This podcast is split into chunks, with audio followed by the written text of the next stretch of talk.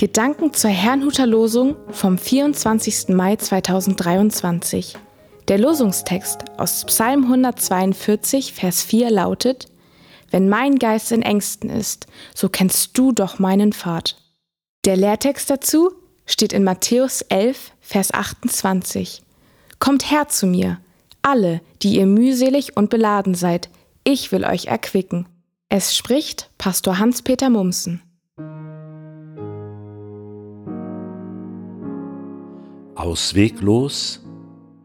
Der vollständige Losungsvers von heute lautet in der Neues Leben Übersetzung Ich bin verzweifelt und du allein weißt den Ausweg. Wohin ich mich auch wende, überall haben meine Feinde mir Fallen gestellt. David, der Schreiber des Psalms, berichtet hier von einer ausweglosen Situation, die darin bestand, dass er sich in einer Höhle vor Saul versteckte. Sollten ihn dessen Leute dort entdecken, saß er in der Falle, denn hier gab es keine Hintertür. David vertraute jedoch darauf, dass es bei Gott auch in ausweglosen Situationen einen Ausweg gibt. Und tatsächlich war es so. Saul kam allein in die Höhle, um dort seine Notdurft zu verrichten. Plötzlich war nicht mehr David der Bedrohte, sondern Saul.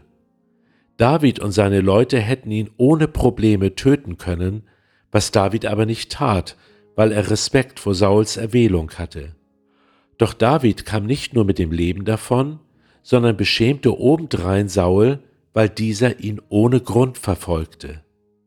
Wenn wir in eine schwierige Lage geraten oder Angst vor der Zukunft haben, sollten wir nicht vergessen, dass Gott auch dort einen Ausweg bereiten kann wo wir keinen mehr sehen. Das Geheimnis ist, sich seiner Leitung anzuvertrauen. Genau davon handelt ebenfalls der Lehrtext und dessen umgebende Verse. Zunächst ruft Jesus Christus Menschen, die mühselig und beladen sind, und bietet ihnen an, sie zu erquicken. Im nachfolgenden Vers erklärt Jesus dann, wie das geschehen soll. Nehmt auf euch mein Joch und lernt von mir, denn ich bin sanftmütig und von Herzen demütig, so werdet ihr Ruhe finden für eure Seelen. Wenn wir sein Joch auf uns nehmen, stellen wir uns unter seine Führung, und genau das bringt, wie ich es verstehe, unsere Seele zur Ruhe.